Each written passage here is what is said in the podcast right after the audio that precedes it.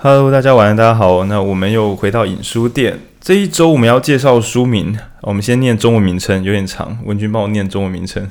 嗯，中文名称是斜杠思考，开启大脑的多值潜能，思考像个全才。OK，听起来很棒吧？很适合斜杠青年来阅读。那我们一，我必须很认真跟大家讲，这本书跟我们传统定义的斜杠青年一点关系都没有，因为我们传统讲斜杠青年应该跟多重职业会有关。那这本。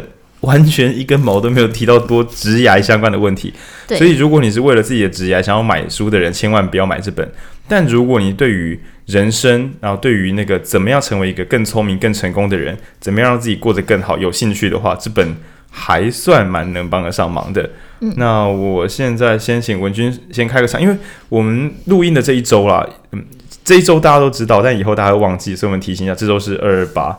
对，但是在今年二二八很很很酷的是，并没有多少人把二二八当做真正话题的主题。这整个礼拜都是早教周，嗯，就是之前我们想说你是左教还是右教，那我们现在都会说你是早教吗？那如果你又你又是你一边喜欢早教，一边又觉得，可是这个民进党如果崩了或国民党站起来很恐怖，那你就会想要就是有一些立场摇晃。就我一边想保护早教，但我我不能够支持公投，就变成双面胶这样。好，我知道这没有很好笑，我先把这个笑话留在这里。OK，那我呢，因为身为一个前中共投入人，就是时代力量候选人，所以我暂时先不发表意见。像我这样子，我已经是个胶了，我没救了。对，我一日为胶，终身为胶。那我们现在请一个这个看不出政治立场的、不说话的这个猫咪朋友文君来讲一下对早教这个事件的看法。我觉得早教会就是在读这本书的时候，一直当然一方面是因为时间点的关系，但另外一个是书里面确实也很多内容是跟呃政治啊，不论是你是倡议者或是在网上吵架的人都都蛮相关的。那我想要提的是他呃英文的原来的书名，英文的书名叫做《Loser Think: How Untrained Brands Are Ruining America》，就是。呃，鲁蛇思考，鲁蛇思维，鲁蛇思维，对。然后副标题是呃，没有受过训练的脑袋们正在如何摧毁美国。其实就是有点，我真的觉得出版社应该大胆的直接，他可能想要斜杠的书好像都好卖，但真的直接读鲁蛇思维定下去，因为书里的第一章就有提到说。呃，为什么要故意用鲁蛇思维呛大家？因为啊，人们都不太喜欢好好的学东西、讨论东西。但今天一旦有人骂说：“诶，你白痴哦！”你说：“诶，你怎么这样讲我？”你就开始很很想知道为什么他会说你是白痴。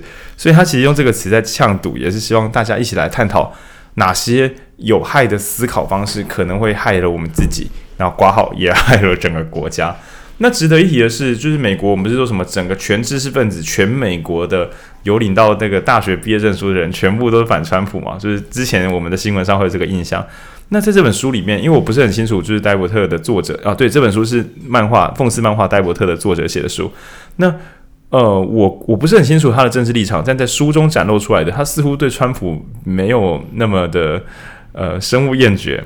嗯，因为理论上，美国知识分子应该每个人都要干掉川普，但是他用非常非常，嗯，以台湾来讲，就是说，哦，你这个是假中立啦，对，他用那种几乎是完全中立的这个试图啦，试图完全中立的方法，让所有的这种政治互相泼黑水啊、吐口水的这个风气，他想办法用他自己的思考方式把它停下来。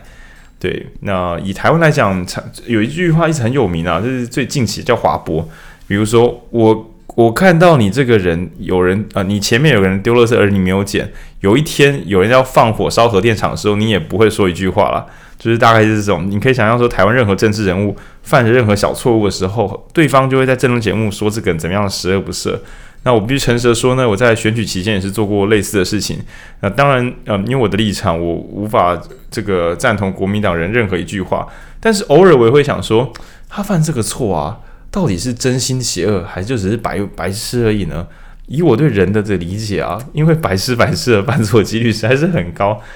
因为真心邪恶要你要一边想要真心邪恶，然后一边又要不怕被人家看见，其实是有抵触的。因为当你真心想做坏事的时候，有时候就会觉得怕怕的，因为你知道这是一件坏事了。OK，那在聊这本书，这本书其实里面聊的是，嗯，它有八种叫思考监狱，教你怎么逃脱思考监狱。那在那之前，嗯。我先从第一个词好了，就是精精神监狱，精神监狱这边开始谈起。OK，那其实很简单啦，就是你某些想法让你自己困在痛苦之中，爬不出来。而我我我是一个中医系学生，当然我以前是一个医学生。那很有名的一个东西就是那个预立医嘱，或是呃那叫什么放弃急救。对，很久很久以前的孝顺是这样子的：我的家人在床上只剩一口气，我必须让他插着管多拖五年十年才叫孝顺，因为我怎么能放任我的家人死去呢？这就是不孝。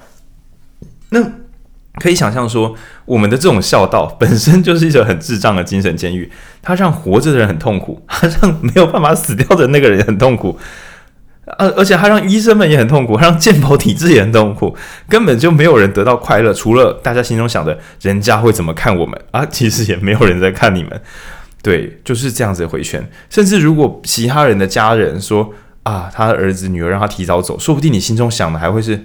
哦，这样也是很好的选择，很勇敢呢。对，你看别人的时候，觉得人家这样做很好，自己要做时又怕被人家笑，这整个就是一套没有在动脑的行为。那过去的孝道可能就是我们的一个思考上的牢笼。当然，包含二零一八的时候，很多长辈可能会觉得说，同志一结婚啊，异性恋都会自己变同性恋，不生小孩啊，这种嗯，不从科学论调来看，就会知道说没那么容易转变。那就一个更为人道的立场。即使所有人因为彼此伤害而不生小孩，那又爱找谁了？对，种每个人的生命难道是只是为了延续种族的这个存存续吗？这好像又只是大家的一厢情愿。你要生自己去生，又没人阻止你。OK，那这本书谈的是有这样子的精精神监狱哦，而且他很喜欢画重点式的告诉你错在哪里。嗯，那我喘一口气。文君，你有什么？你觉得哪这本里面你有哪些思考监狱是你觉得特别出色、实用？应该先聊聊。嗯，我觉得第一个是呃读心术，就是人是非常不擅长读心术，但又非常喜欢以为自己会的。Okay, 那我们先讲说、就是、这本书，它会分不同的什么像叉叉一样思考。对，然后这一分类，我跟我们我们两个人觉得都是乱分的。也不能说乱分啊，应该说，比方说。我觉得像心理学家一样思考的时候，他讲的就是比较是心理学的东西；然后可能像历史学家一样思考，他就是要讲历史的东西，以历史为主题。但是其实跟我觉得以历史为主题跟以像历史学家一样是嗯不一样。就是他只是想把他的一些聪明思考法放进不同的框架里面，对对对，但不尽完美。那我们现在先取材的是像心理学家一样思考，但其实他是要跟我们讲不要使用读心术，因为人没有读心术。我最近刚才读别读别的书，就是人是非常非常喜欢猜测他人心思的一个一种生物。那甚至小婴儿在这是实验，我们用三角形跟正方形两个小图案，然后绕着整张图的正中间一直旋转，像跑操场这样旋转。小朋友们是会被逗笑的，他们不觉得这就是你，他们很心理学家会用婴儿做实验，是确保他们还没有对这个社会有完整认知，没有受过教育，他原生就有这个想法。那他这个称为是啊叫意向思维，就是人会去推测万事万物，它是为什么要这样做呢？比如说啊，一阵风吹过，落叶掉下来，是哀伤吗？对，这是人类一种内建的会去推测为什么要这样。就很像我在家里的时候，看着我的家里的猫，我想说。诶，贝贝猫，你在不开心吗？就是我们太喜欢推测万事万物到底它是嗯有什么想法，有什么动机，它即将要做什么。那恐怕是因为我们人生为一种社群生物，如果缺乏这种看脸色的这个能力的话，会蛮难跟大家相处的。但是这套有点玩过头，已经弄到一个，因为我们靠这个生存，导致我们无时不刻开着这个看脸色机器，对。嗯，然后尤其我觉得在现在就是社群网络的时代，可能又会更严重。比方说，他书里面就举例说，呃，他讲某些话，你就会说啊，你一定是种族主义者。然后，但其实他根本就是在讲一件完全跟种族一点关系都没有的事情，等等，都都有可能。就很像是有人说啊，二二八连假见到朋友们真开心，然后你就说，你就是不关怀台湾这片土地的人，才会在二二八开心。对 对对。对，像你这种人，就像简，就你一定就是，如果纳粹什么纳粹杀人在你面前这样做，你也不会掉一滴眼泪，然后你就想杀小了，我放，我就连我我三月一号多放一天假，然后下个礼拜又要补班或干嘛的，我快乐一下子会死吗？那如果大家喜欢这种思考牢笼式的嘲讽的话，也可以看，反正我很闲，里面它有很多对于拿人家的一两个词就要套人家话，然后定义人家是什么样的人的各种嘲讽。对，但总之不要有读心术的思维。然后这本书跟别本书都用了一个一样的例子，很有名的例子。我现在真的看好多本书都有用，一个是开车，就是大家都觉得自己的开车技术还可以，别人都很烂。但是这样想一想不对啊！如果每个人都觉得有七十趴的其他价值在乱开，那到底是谁在乱开？那这本书还有用另外一个例子是装潢。诶，对啊，装潢是上一本啊，是致富心态。对，对，这本书用的例子是什么？是是。呃，装致富心态这本书提到上一本提到的是说，每个人估装潢费用的时候，自己估都会估得少少，就是哎呀，这个我一百万都装起来了。但如果把那个规格拿给起说，哎，这是别人的装潢规格，你会怎么想？然后大家就哦，这个没有两百五装不起来了。每个人都觉得自己做的时候一定是精致而省钱，然后最后都会超支，因为一开始就都乱估。然后这本书也有提类似的就是，大家看自己的时候，他书里面的例子是，呃，A 说我希望大家都可以有鉴宝。然后 B 就说：“所以你是全面社会主义。”然后 A 就说：“不是，我喜欢资本主义，但是我觉得某些领域应该要有社会安全网。”然后 B 就说：“算了吧，我知道你真正想要的是什么。你这个马克思，你骗不了任何人的。对”对，差不多这样。哎，这真的蛮烦的。我我之后不知道我听众们还有没有就是实力之友，但是。那个中共投人那段时间真的是 真的是蛮烦的，对，就是你你稍微说民进党一点点不是就变中共投入人，呃，这然后你后面想认真讨论，但是没有用，因为你就是一个中共投入人，对，就已经你已经是、呃、你已经是了，谁会跟谁会需要跟中共投入人讨论呢？那也许你会说，好了好了，这个好像要改善，你看这是早教，大家不是比较比起以前理性了一点点吗？但我个人还是提一个小小隐忧啦，就是如果啊，我们是真的希望大家一起往前走的话，说国民党的字我一个都不能信，那我还是觉得，诶、这个其实也完了完了，这个路这个我如果被截截声音出去，我也完蛋了呢。就就我觉得好像还是不能这样讨论，对，应该是说它会导致什么，或是就因为你过往做的某些事情，所以我现在对你有不信任，哦，这个我是可以认同的，但因为你是谁，所以我不信任你。这样子说，我还是觉得就是纯贴标签还是有问题的。我我讲比较明白的例子，你在路口乱丢垃圾，所以我觉得你这样是不环保的，这是可以的。但如果说你就是一个不环保的人，所以我不相信你，呃，还是跟大家说明一下为什么我觉得他是不环保的人吧。请大家不要就是只剩下标签，其他什么都不讲，这样真的很难沟通。嗯，对。然后，因为戴伯特的作者就是这本书的作者，他他另外一个另外一个工作是就是游说跟游说相关的工作。政治漫画画太好了。然后，所以他他其实画的不是漫画，他不是画的不是政治漫画。诶，他本本不是嘛？戴伯特他是企业的，对对对，办公室。然后，但反正他个人有非常多就是各式各样的专长，大家可以去看他出的书，是完全彼此完全没关系的十几本。然后，但所以他里面举了还蛮多，就是跟政治相关，尤其是美国这几年也是。这个对立的情况也是非常严重，大家在就是去年选举的时候应该就看得出来。嗯、不愧是先进国家，我觉得他们的冲突比我们严重一些。那我觉得也是有很多，就是呃，比方说以台湾来说，可能就是大家会觉得，嗯、呃，国民党就烂啊或什么，那他们也有很多常年的问题，比方说种族问题啊，或者是我猜种族应该是一个蛮严重的问题，对啊，种族应该是大、啊、大麻烦。嗯。OK，那反正第一个读心，第一个读心是，我们浅浅的讲，就是说不要期待自己能够看懂任他人。对，那你说，那我要怎么理解他呢？去问啊，如果他问了之后你不相信，那你就试着去请他举。其实书里面有再三提到，不要叫别人举证。对，就像之前说什么举证之所在，败诉之所在。说，那你证明你不是种族主义者啊？靠北哦，靠北哦，到底谁能够证明这种东西啊？因为。要证明不存在的东西是不太可能的，对，所以嗯，就像中医，如果要证明我自己有用，我不能够跟人家说，不然你证明我们没有用啊啊！那对，我们应该要自己证明自己有效能，然后反正一切都是如此，就不要叫别人帮我们写很难写的证明题。嗯，对，请证明你自己不是种族主义者，呃，这这对，请证明蔡英文他的那个论文不是假的。就啊，就拿出真的证明。那你要怎么证明说这个不是伪造的啊？这真的会没完没了。对，请请不要再用这种呃没意义的猜测方式。对，好，这是段于读心术。但其实读这本的时候，一开始我本来没有想说我们来导这礼拜导读这本书，因为一开始看的时候我就觉得啊，不过就是一些老生常谈嘛。那后来发现它组装了蛮多，我可能一个领域我有一个还不错的健康的思维，但是在另外一个领域我可能又非常弱势。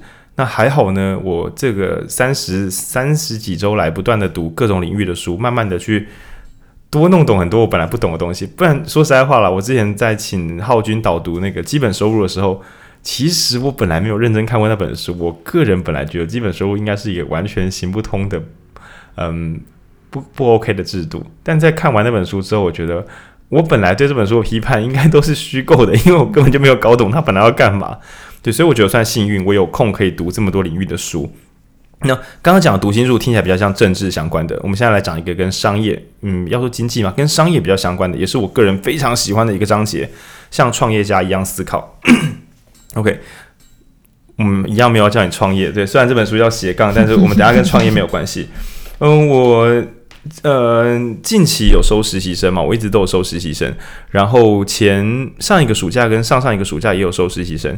那很多朋友表现都在苦难中成长，但是有一种类型的人，就我不要说是谁的名字啊，我不知道实习生有没有在听啊。如果你感觉很像你的话，就是你了，这样对，因为不是只在一届，在不同届数里面都出现一个类似的状况，是很担心行动会失败，因此不知道怎么开始行动的人们，那相当于是。比如说，我的编辑跟我约好写书，那我一开始也可以说，我不知道我能不能把它写好，不如我就，除非我确定我能写好，不然我不要出。对，那我没有办过论坛，我没有办过展览，我没有做过事情，也没有人给我完整的保证怎么样做是好的，那我就不愿意行动。那这个东西，呃，作者一开始说他是一个催眠师，这不是梗，他他他自己说他有催眠师执照，然后用催眠的方法可以让人家动弹不得。要破除催眠术的方法，不是说让自己赶快动起来、站起来不干嘛的，因为阻力太大，其实没有这么容易。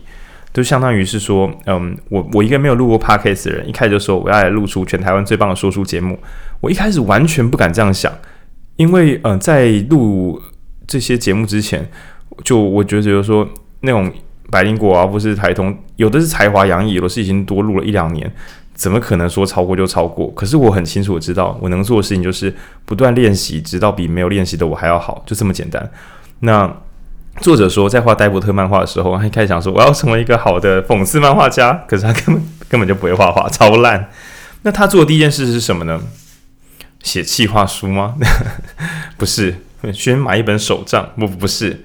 他就想说，我可以先做什么有用的事呢？嗯，他就想，嗯，那我明明天先去买纸好了。所以他第一天只有去材料行买了比较贵的一个纸跟笔回来放着，然后就好第一步。然后第二步想说，把笔拿出来画点线好了，就这样子瞎搞。他说多久啊？好像是一年嘛。我记得他说搞了这样子胡搞了几个月或一年，才终于开始画出一张图来。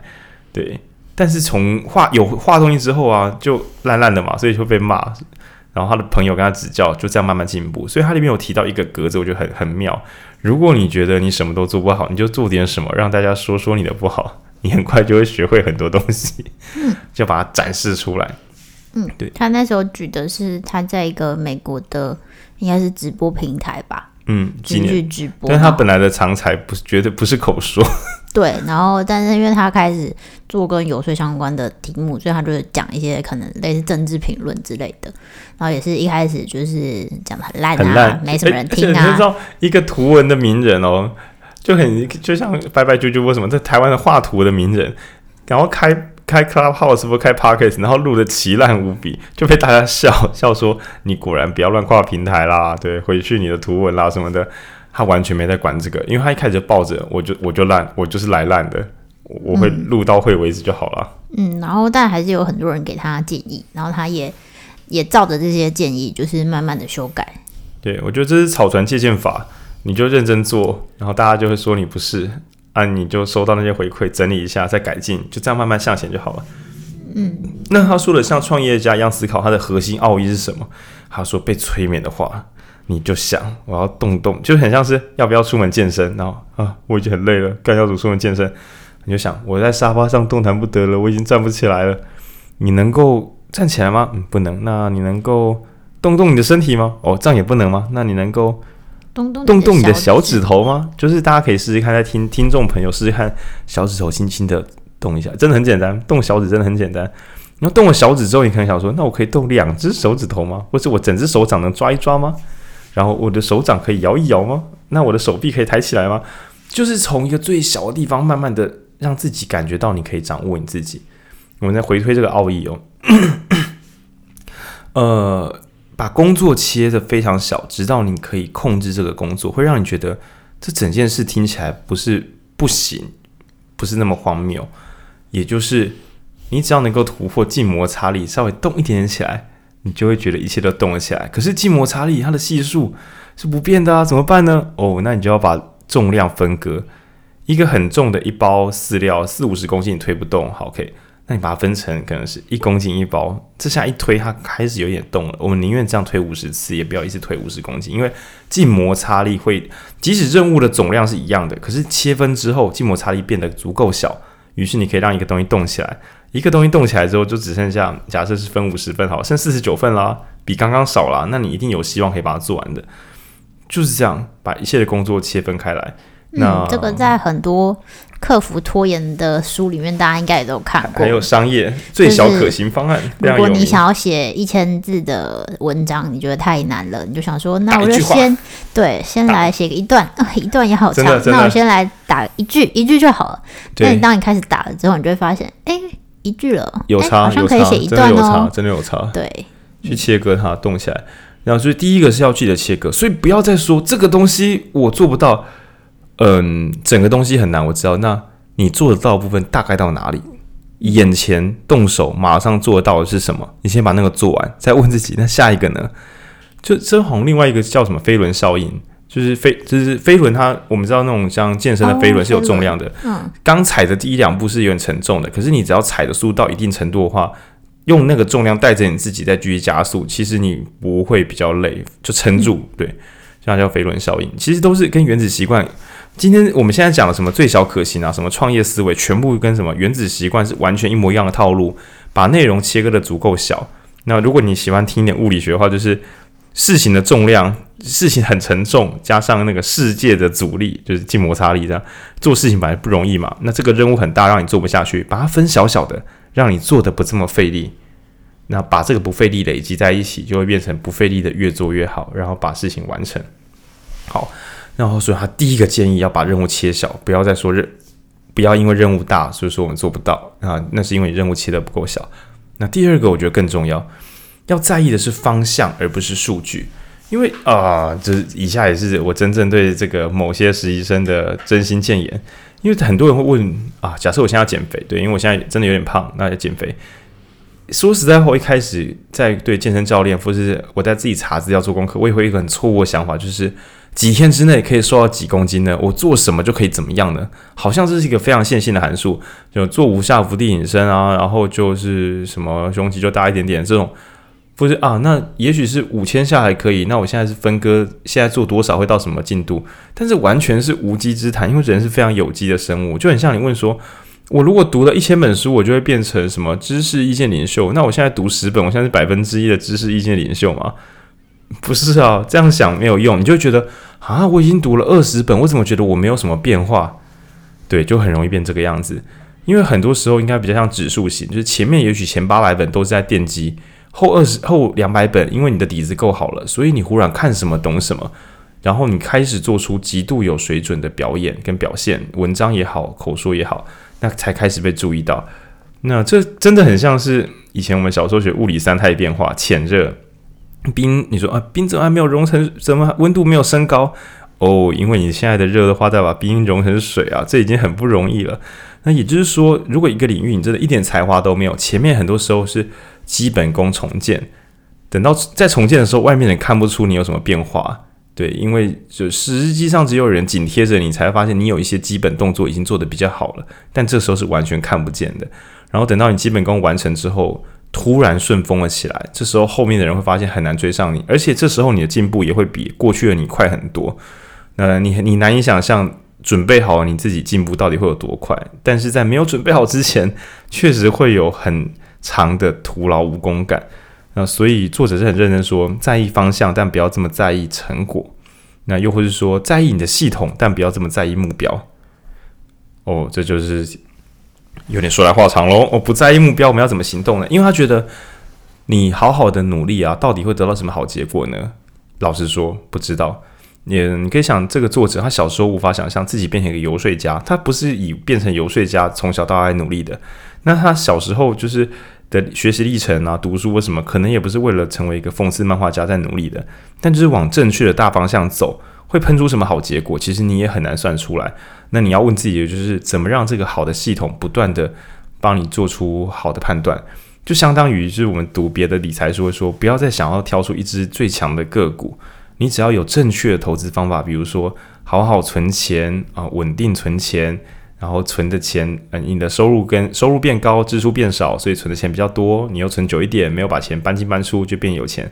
但至于是什么时候、什么环节是你变有钱，其实说不太准。就比如说，也许是什么某一个科技股大涨啊，或也许是某一个呃很大的财务灾难你躲掉了，但你也没干嘛，你就是稳定的有在投资。到底是什么关键使你变超有钱？你不知道。那你唯一能掌握的事情都是那些。把普通的系统维修好，就这样子而已。嗯，然后我想要讲，就是它其实，因为它其实是同一章，然后但是是两个段落。第一个段落在讲刚刚浩宁讲的，就是方向，方向比准确性，就是那个数字会来的可能更重要。然后另外一个是有系统的方法跟目标比起来，有系统的方法可能是更好的。嗯、然后因为我们俩最近都在健身，然后我就一直觉得健身就就是这样子的事情，就是健身的一个是方向是。一开始，比方说我呃想要可能提高我的肌肉量啊，或者是呃可以瘦一点啊等等，然后但是到底是呃我是一年内会瘦下来吗？还是呃会瘦几公斤呢？这些可能都不是最重要，而是我没有实际的去做，然后实际的找到好的、嗯、好的前进的方向。然后另外一个是，甚至搞不好呃，因为我对健身。我当然是因为我已经是健身过人，但如果是没健身过人，你一开始想的可能是，诶，我要瘦下来啊或什么，但是你其实是去培养一个好的健身或者运动的习惯，然后你就开始知道说，诶，其实因为长肌肉的时候，肌肉会比脂肪重，所以你的体重是不会掉的，那就表示你如果一开始目标就设定在我的体重要变轻，其实根本就是错的。重点是你要去有一个好的运动的习惯跟运动的知识，然后它才会帮助你。真正达成你的目的。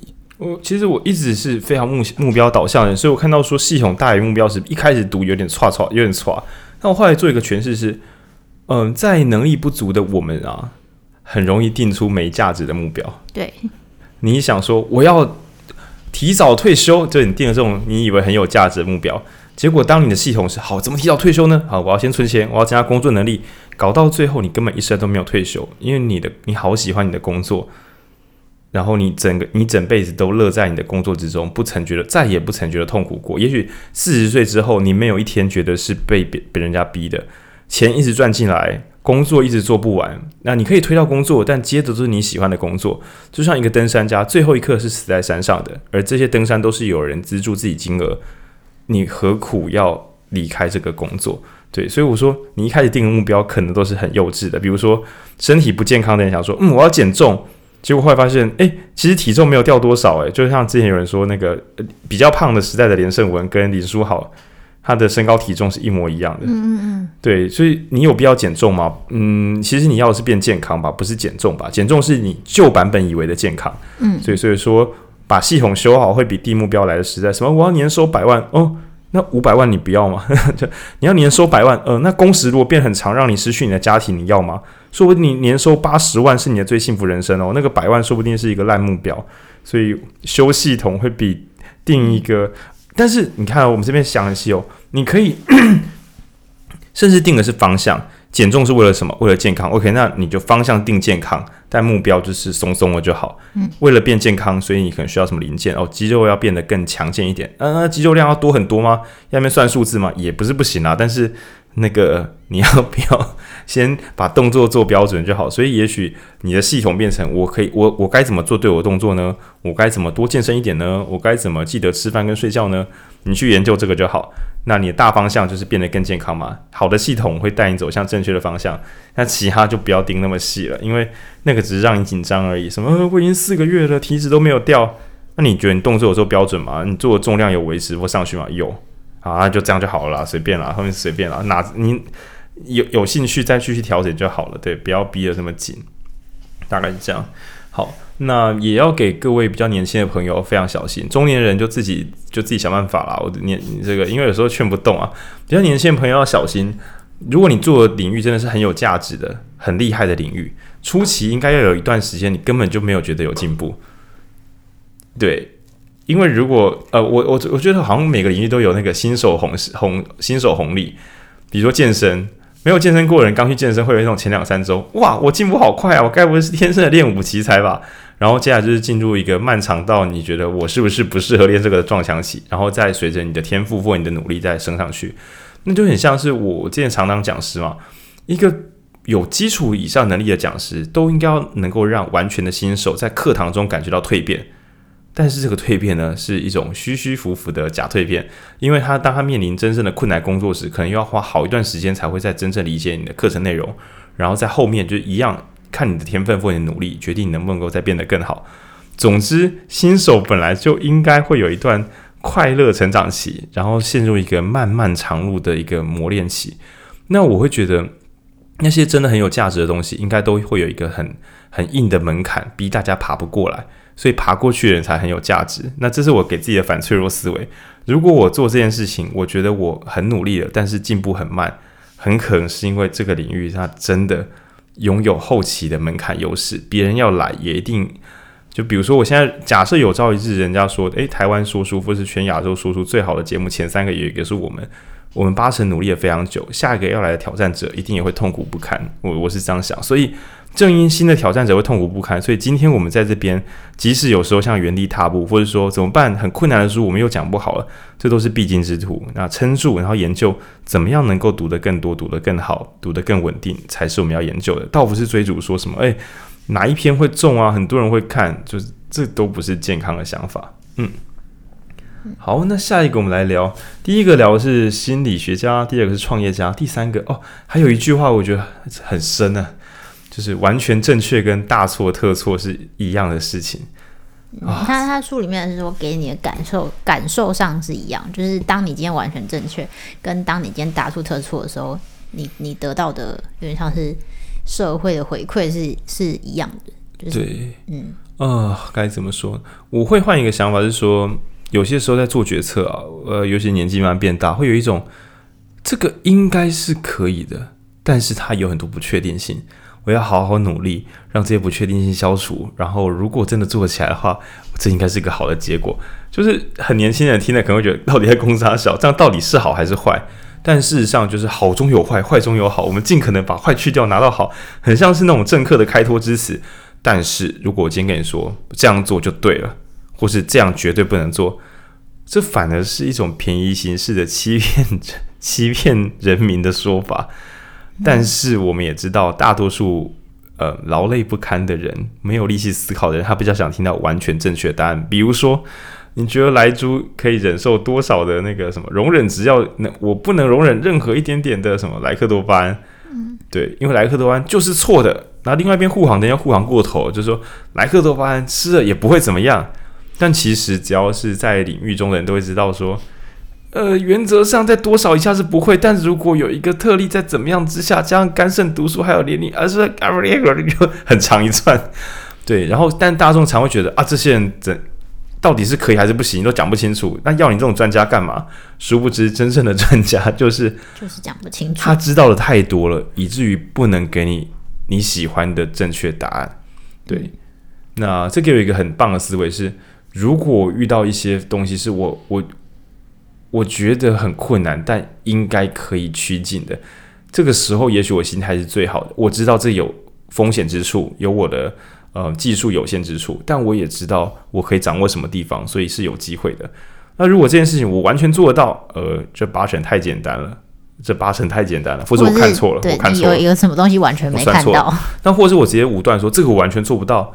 呃，那好吧，他可能完全超过能力范围了，对，又或者说我主动的放弃一个好的机会，我连挑战都不愿意，对，所以如果你的人生刚好掌握在好像有机会，但好像又很没机会啊，诶，这可能是幸福人生的道路哦，这是反脆弱思维，一切都很顺利的话，你要小心可能会有问题。那你觉得很费力，但又不一定会有收获，这可能才是正版的最佳道路。呃，我我自己目前是这样信仰的啦，就是如果你也是走在一个。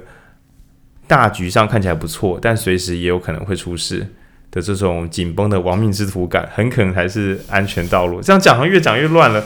像比如说，你要把全部的身家贷款出来赌比特币，你想说应该会赚，但搞不好也会破产。不不，这样子安全边界就是请在有抓安全边界的情况之下去从事那些你觉得让你有压力，但是应该是方向正确，但是结果不一定尽你人意的这些东西。因为如果方向不正确，那结果尽不尽人意也 也不重要了。嗯，然后这会让我想到很多小朋小小朋友，就是比较年轻的朋友，常常会来问一些。不论是职涯上的问题啊，或者是各各方面的问题，哦、二分法二分法海。对，然后还有就是我小时候，我小时候也会，我小时候问问题的时候，我都会觉得大人为什么不能好，不能好好讲话？为什么不告诉我一个答案？然后他们总是说，嗯，不一定，呃，要看情况，呃，然后就觉得，对对，是不想跟我说吗？还是是我太烂了吗？还是怎么样？是怕，害的人，所以不敢随便赌一个给你啊。其实情况就是因为他们真的看过各式各样的可能性，然后他们真的知道说。啊，不是完全 A，也不是完全 B，对，然后甚至是有 C 或有 D，但是一时之间不好解释。所以最后通常回到一个就是看情况。那另外一个答案是，那要看你要的是什么。那当然也有看，那要看你愿意付出什么。所以作者在诶是哪一章有写到成本跟效益？我忘记是什么加了，他每次乱在吉野家吧，不知道。就是他他讲的是。呃，比如说我们要护早教吗？啊，不过我觉得台湾人受的受训练很扎实，嗯，我觉得比美国人扎实多了。对，他是在他在他的用语是说，哎，为达目的不择手段是可以的吗？然后他觉得这是一个陷阱题，就是你不应该回答这个问题，你应该问他说，所以你想知道是成本跟效益的比较下怎么样是可行的吗？就是你要我跟你讲，就把这些背起来说，所以你是说为了经济可以不要不要环不要环境哦？你觉得那个以后子孙是可以吃吃钱是可以活下来吗？就是你遇到这种吵吵架方式，或者说你们这些环保胶，你为了环保连台湾的主权都可以不要吗？就是大家不是有时候吵起来会进入这个状态吗？这时候你就永远用同一句话，就是所以你想了解的是成本跟效益。那他怎么讲？呃，我也忘记了。还有原文就是说，你想了解是成本跟效益之间的比例吗？之类这样的。对，对，对。哦，你想知道的是我们准备花出多少成本，又准备得到多少东西，而这个东西是不是划算的吗？就把这段背起来。因为其实，嗯、呃，作者认为重点都不是答案是什么，或是成本是什么，而是这两个一起考虑的时候，我们划算不不划算？哦，他的原文是，你可以跟他说，我想你的意思是。效益是否大于成本啊？对了，嗯，然后他这边会说，那你当然也要强调说，你在考虑成本的时候，你考虑了哪些成本？对，然后包括一些可能是社会性的、外部成本、伦理道德性的，对对，也都算进去了。对，比如说我们如果嗯，台湾把一个人杀随便杀掉一个人，然后我们就可以换到呃美国对我们的五年保护。诶，这听起来成本是一个人啊，换到是全部人的安全，好像可以。但你没有算的是，按、啊、你的成本还有社会上的动荡，谁会想当下一个人？这个国家已经不保护所有人了，这个大家还有办法团结吗？这个恐怖会不会让大家呃变成就是更功利主义？更功利主义会不会导致不团结，或是彼此互相陷害或什么的？OK，如果你没有把这些成本算进去的话，就是称为道德成本啊。那其实你的成本跟效益考量就不完备，又或者说你效益有时候我们讲短视近利，可是有时候。这个利益很长远，但我们一时没看见。比如说，哈，你只是补助这些艺文团体表演，钱花掉就花掉了耶。而乍看之下，好像效益只是几个团体拿到一场表演费，但是就像是分散投资一样，一个国家未来会有怎么样好的团体，说不定就要从这些种子之中，有人会长很大树。所以某一百个里面，如果中两个成为百年团体的话，比如就还是中。你可以想象说，假设英国，然后说哦，为什么要让这些文人活了下来？少了一个莎士比亚，哇，产值崩了一大块。对，所以如果你效益不只是短线的，眼前是什么，还有终究里面会有谁长成我们要大树？诶，那这个成本跟效益算起来好像又划算了许多。所以啊，我这个专案管理爱好者听到关键在于成本跟效益的比较，我觉得哦，太棒了，太被赞同的感觉。然后书里面有提到说，有时候就说你这个太花钱了，或者说你这个根本破坏了环保，你这个要花多少人力资源，你不知道吗？总之变音很多，请大家尽可能把它都列出来，在一起讨论。那不要遮住自己对自己不利，对别人呃遮住对自己不利的答案是很坏的。比如说，就是你的成本明明有多花，你不讲，或是别人明明就有别的好处，你不讲，那这样子的行为都会导致公共的沟通变得非常非常困难。嗯，就是你不能说，你不能只能批只批评说你这样太花钱了，但你没有去讨论说，那花这么多钱是不是有得到更多东西？呃、他换到什么？你要要要把它列出来。对对对。哎，真好困扰。其实我两年前在选举的时候，那时候我有一个很自己有大困扰，就是我的本能。我的本能告诉我，核能是不好的东西。但是如果要我来精算，就是核能有多不好，我会觉得，诶，干这好像很难呢。因为我觉得每个阵营都有藏资料的习惯，就是只要对自己不利的，都会偷藏一下。然后对方发现了之后，就说：“哦，你说这个也是啊。”然后这时候信任就已经破坏了，就啊，干你知道你不讲。对，所以比如说储存到底要花多少钱呢？或是我们做生质能源跟太阳能板，有没有可能这些东西会破坏环境呢？或是这些东西到底良率多少？要撑可以撑几年？要花多少钱呢？啊、好像都没有一个全部人都信任的好地方。我在想说，能不能就是我我我我我以下是半开玩笑啊。假设有核能胶跟嗯太阳能胶，假设有这两种，就是基本教一派，太阳能就是赞或核能就是赞。假设有这两种人，我多么希望看到一种是电力胶。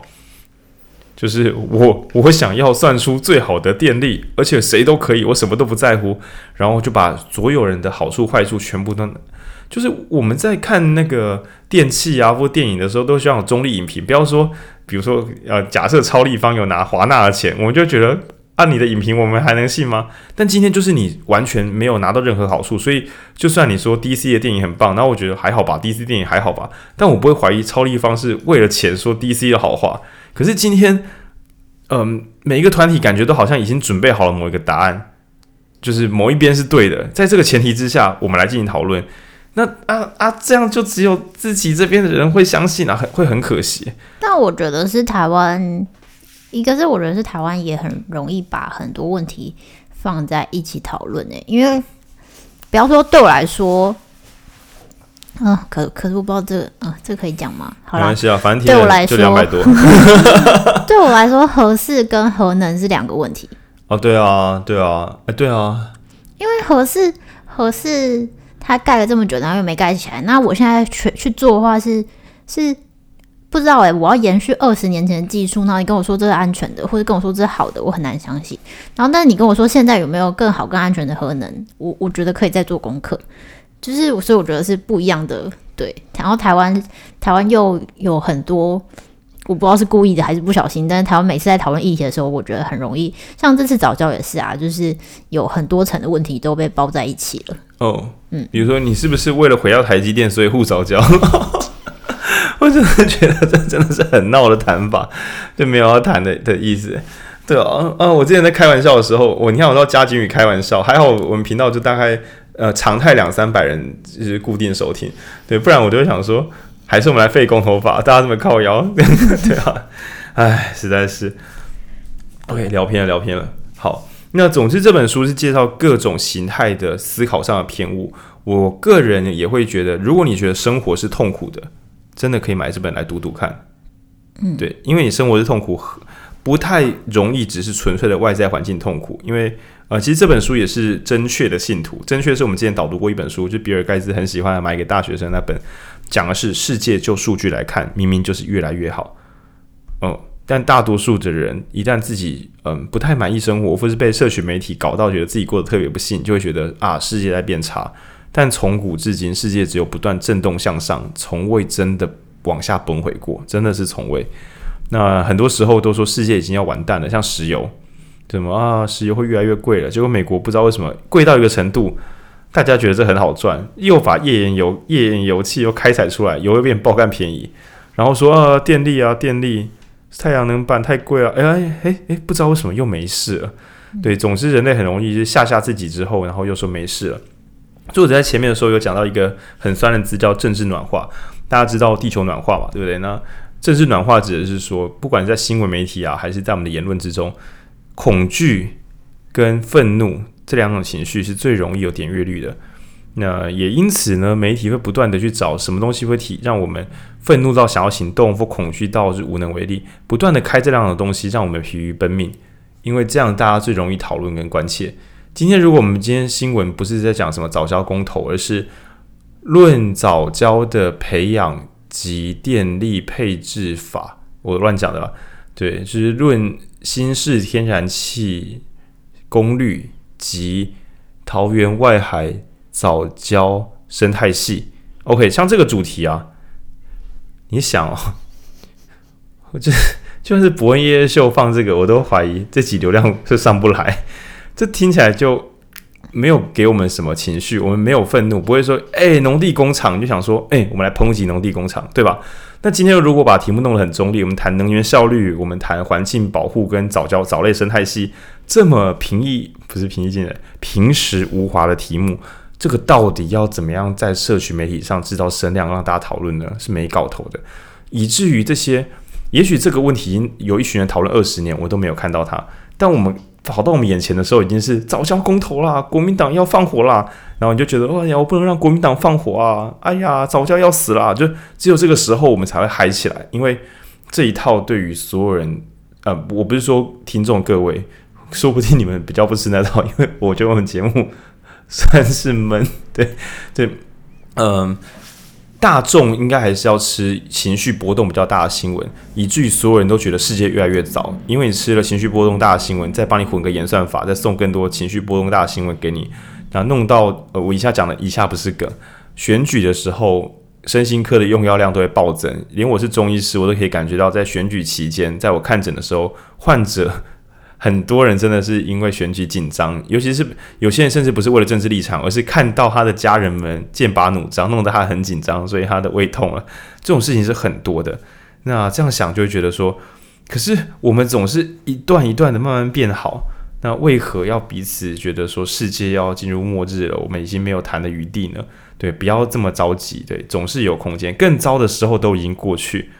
比如说像这些早教，我觉得大家也没有吵到真的，一边有人在吵架，一边有很多人跳出来说：“等一下，等一下，不要再打了，不要再打了。”大家不是都一起投蔡英文吗？这这类的，我觉得这都是一个进步的状况。对，所以如果你觉得你的生活，不管是呃觉得自己的系所很烂啊，让你找不到好工作，那或是觉得说呃你的收入很低，你一辈子买不起房，台湾就是鬼岛，然后或是说国外的工作就是感觉薪水比较高啊，台湾就是低薪之岛啊。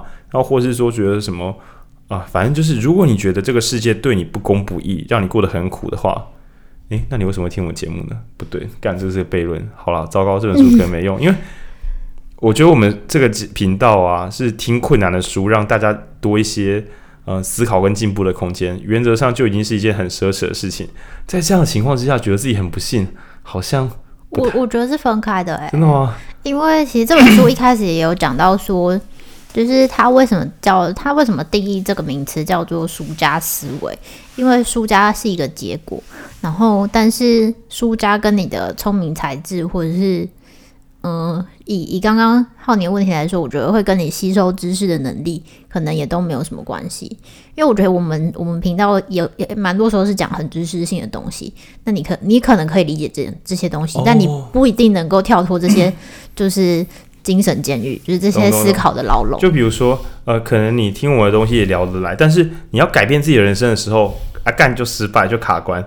对对，对，比如说你是听众，可能你听到我们接下来会培养一些的台中朋友来，呃，在读书会演讲，然后你觉得好好好，可是我会不会不行哦？如果你是这种人，对这本书你也值得一看，因为呃，他有他实在是很认真的把各种会。阻挠我们人生发展的东西，一条一条拿出来讲，然后跟我们说可以怎么避开它。嗯，而且因为其实我觉得他讲了非常非常多东西，我们提到的只是真的只是一小部分。那你有可能，你有可能刚好你你的你的人生过得蛮顺遂的，大致上都蛮好的，但你有一些地方特别卡关，maybe 就是在这本书的其中一两章可能会对你有帮助。嗯，它是是蛮完整的。对对对。那最后的话，因为。其实主要是跟嗯大家讲说，这本书跟斜杠没有这么大关联。他对于思考法的跳脱，还有怎么说服他人，怎么跟在网络社群上跟大家相处的诸如此类，有很多很多的建议。然后最后我想讲我自己的精神牢笼好了，我本来想放在最前面讲，那我想说，诶，这一集差不多大致如此。那我想要分享一个我自己的精神牢笼。嗯，这个现在说，我现在想起来有点可笑了，好像也没有真的限制我什么，但当时限制我非常非常重。嗯，就是嗯，比较熟的人会知道说，我爸妈过世的比较早，然后在我妈刚过世之后，大概我妈我大二的时候我妈过世，然后大四的时候，呃，那时候我弟应该是小，他应该高中二年级吧，二年级到三年级左右。然后因为我妈过世，我就产生一个很很扭曲的心态，觉得说我要代替我妈的责任，好好的教育我弟之类的。但是我是个大学生，我弟是国中生，我要教育个雕。那时候他在考学测，哎，国中学呃国中基测，就是要考上高中的时候，我就觉得什么他的 PR 值竟然只有什么九十二还是九十三？我那时候觉得，如果我是一个好哥哥，就是代替我妈的工作，应该让他 PR 九五或九八以上。那我就一直觉得说，剉赛了，剉赛了，就是我妈对我这么认真，所以我有不错的可能性。可是妈妈走了之后，我没有负起这个，因为我想说我爸在赚钱嘛，我还肩负起我妈的责任。这样子他怎么幸福呢？所以我那时候想法是我妈很认真对待我，希望我过得好。糟糕，我掉棒了，我没有好好的 教化我弟，这样子他就不会变得幸福，因为他成绩不够好。来，我们先隔放这一段对话，因为他的成绩不够好，所以他会不幸福。也因此，他的不幸福使我认为我失职了，我让他不幸福，我该怎么对得起我妈？其实每一串每一环节几乎都是错的哦。那但是其实我我觉得我妈在我身上隐形责任，我并没有想要解开她，因为嗯，背着那个责任，我我个人是幸福的，对，只是我觉得我做错了会让我痛苦，如果我做对，我觉得没关系。当然，更开明的人会觉得说，你有你的人生，不用去背这个责任。对，这所以背这个责任本身也是有问题的。但先假设背责任还没有问题，反正我现在蛮快乐的。OK，嗯，而且书里有讲到，如果你过得快快乐乐，有时候就就可以不用改，没关系啊。终究是因为你过得不太妙，所以你在想你哪里有错啊？你爽就爽了啊，没关系这样。那那时候呢，我载我弟去逢甲，因为他读彰中，我读中国医药大学，然后逢甲夜市就很多卖吃的卖喝的嘛。我忘记那时候为什么，我真的完全忘记，可能他在台中找我，我去逛逢甲。那我骑车载他的时候，其实我那时候很生气，因为好像有个考试要考糟，就是学校段考那种。其实我高中段考也是常考糟，然后我就载他，我真的蛮火大的。对，我本来我本来就很容易生气。那我载着他的时候呢，去逢甲，那礼拜五还是礼拜六晚上，反正很多人，所以就是很塞。然后我骑得很慢，然后停完车之后，我们好像是要买衣服还是什么吧，就是走路。然后那时候我有一个很奇怪的不不协调感，就是整个夜市人都很开心。好，我们这边暂停一下，我解释一下为什么。我想大家应该听众会很困惑，说废话，夜市不是大家都很开心，对吧？整个夜市人应该是开心的。不知道文君有没有听到哪里有 bug 呢？文君摇摇头，这样，整个夜市人都很开心，可是怎么可以呢？如果我弟 PR 九三，我觉得他会不信；我觉得 PR 九五上才会快乐。那整个台湾不是应该只有五趴的人是快乐的吗？对吧？就是，可是这里看起来是一百趴很快乐，不可能。就算逢甲的成绩，我算我不知道 PR 多少，应该六十到五十以上吧。他再低应该也是五十以上吧。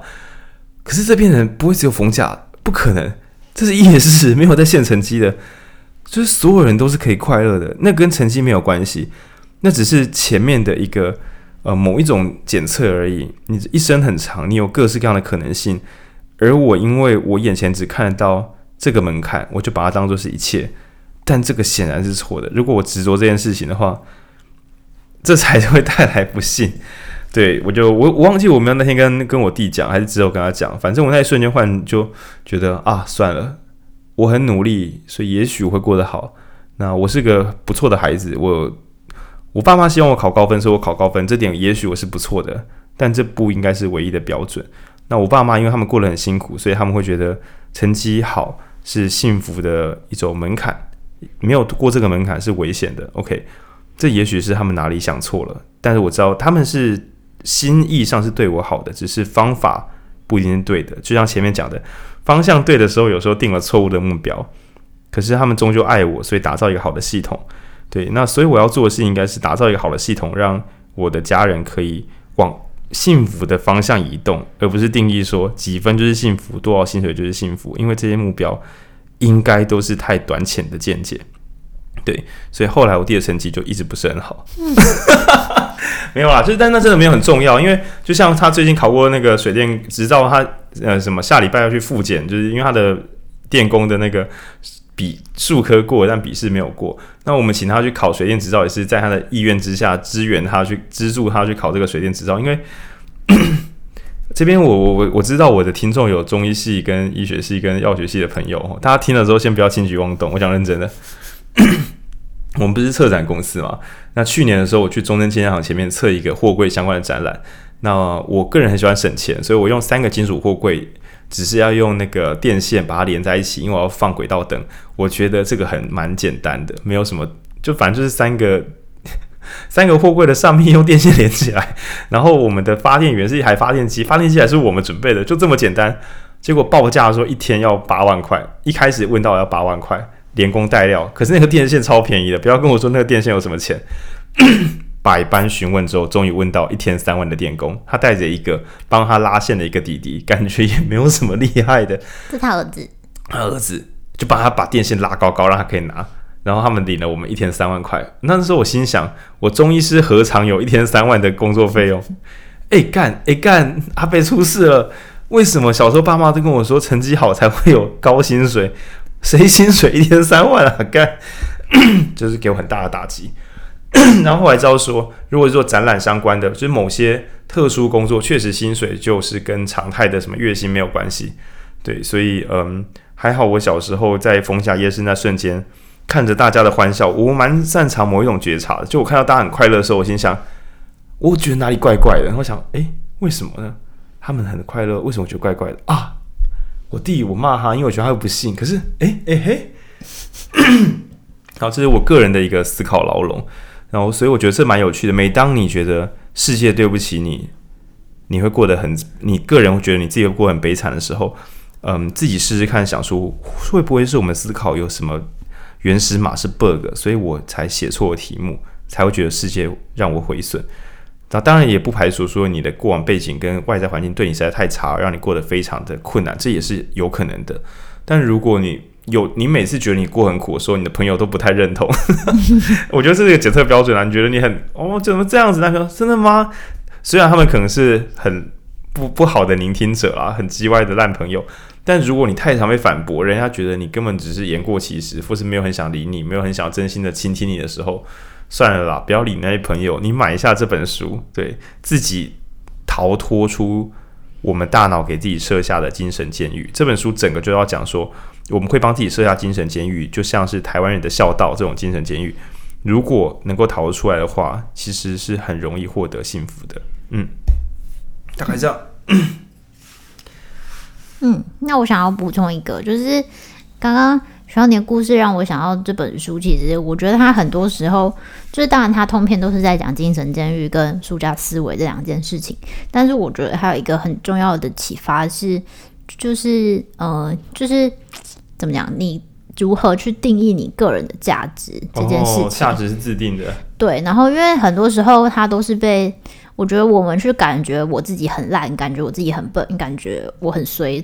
任何你感觉自己是个怎么样的人，那其实都是有可能是你受到你的思想的的影响。应该都是思想影响，因为对。然后，但是我们很多时候都会就是会陷在那里。我就是比方说，哦，我觉得我很笨，然后我就是一直觉得我很笨，然后遇到困难的事情，或者是我失败了，我就觉得我很笨，我就会在一直在这个循环。呃，然后那我也因为我觉得我很笨嘛，所以我没有想过。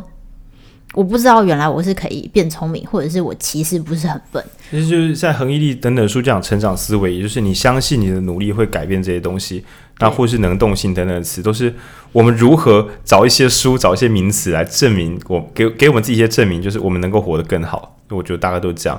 那反我会举另外一种例子，是比如说抽啊，把不会好了，嗯，你希问神明说你会成功吗？宝不会是醒不会，你觉得啊太好了。但是你没有想过，那是在这个规则之下，一正一反是好的，在另外一个规则里边，说不定两个反的是好的，那你要怎么看呢？所以最终都是我们自己相信那个解释是什么，然后只要能够支持自己往好的方向走，那就好了。嗯，所以我觉得啊、呃，对，因为我觉得它里面提到了很多，像是像你刚刚陷入困境，就是 A，然后所以就 B，然后所以我就差等等，然后他其实有。很多时候你也想突，我知道如果有这样的想法的人，其实也会试着要突破，但是不知道怎么做。我觉得这本书里面提了供了很多我觉得好的好的案例跟方法。嗯，他有时候是用一些简单的句型，你就照着念念看。然后比如说你想知道一个人是不是幻想，有那你就要问他，你看不到什么东西？我、哦、这句有点深，我我简单解释，就比如说很多人会问我说，诶，这个房子里面就是有鬼怪啊这种的。OK，你无法证明他看的鬼怪是不是真的。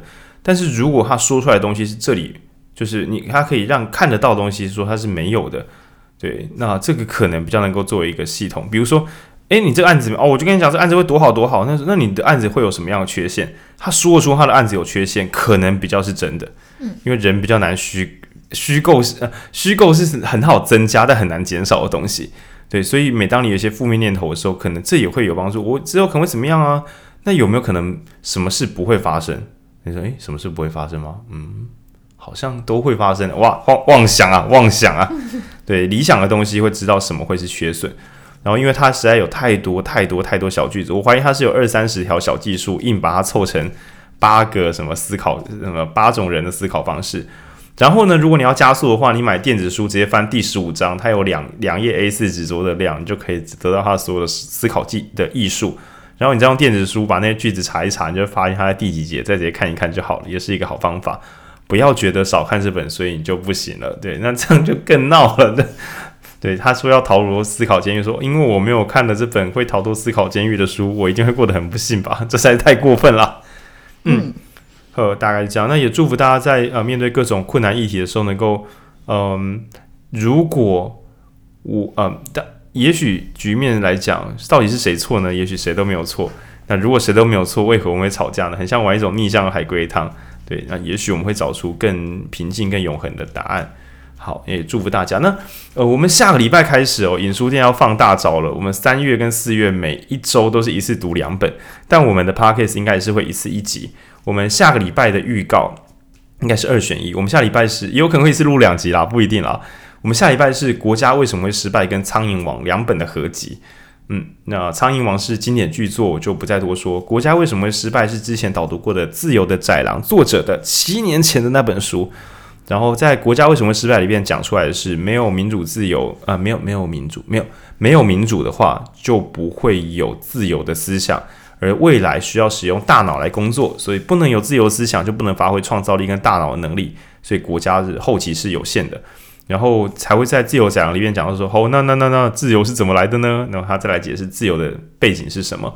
然后苍蝇王的话，就是则是我们把一群年轻人放在岛上，然后大家会变成怎么样的好人或坏人，来隐喻国家是怎么样变好或变坏的。那这两本书好像目前没听过有人把它摆在一起来解释，或者我书读太少，也许有人这么做过。但总之我们把它摆在一起读。啊、呃，也期待各位听众朋友，如果下接下来有兴趣的话，看我们银书店的粉专，我们会在自己的书店以及台中的其他店家，然后做一连九周的这个两本书的导读，然后也会有很多很多是嗯书店的好朋友们，就不是我们书店店员本身啦，是书店好朋友们，然后轮流上场导读。那希望大家可以给他们一些建议指教，也希望未来有机会，嗯，听这个频道的朋友，如果也想要自己导读看看的话，可以加入我们。呃，我们的训练会越来越好，所以如果你来听，觉得他们讲的还不够好哦，那可能下一期你来会更好，因为我们会变得更会教。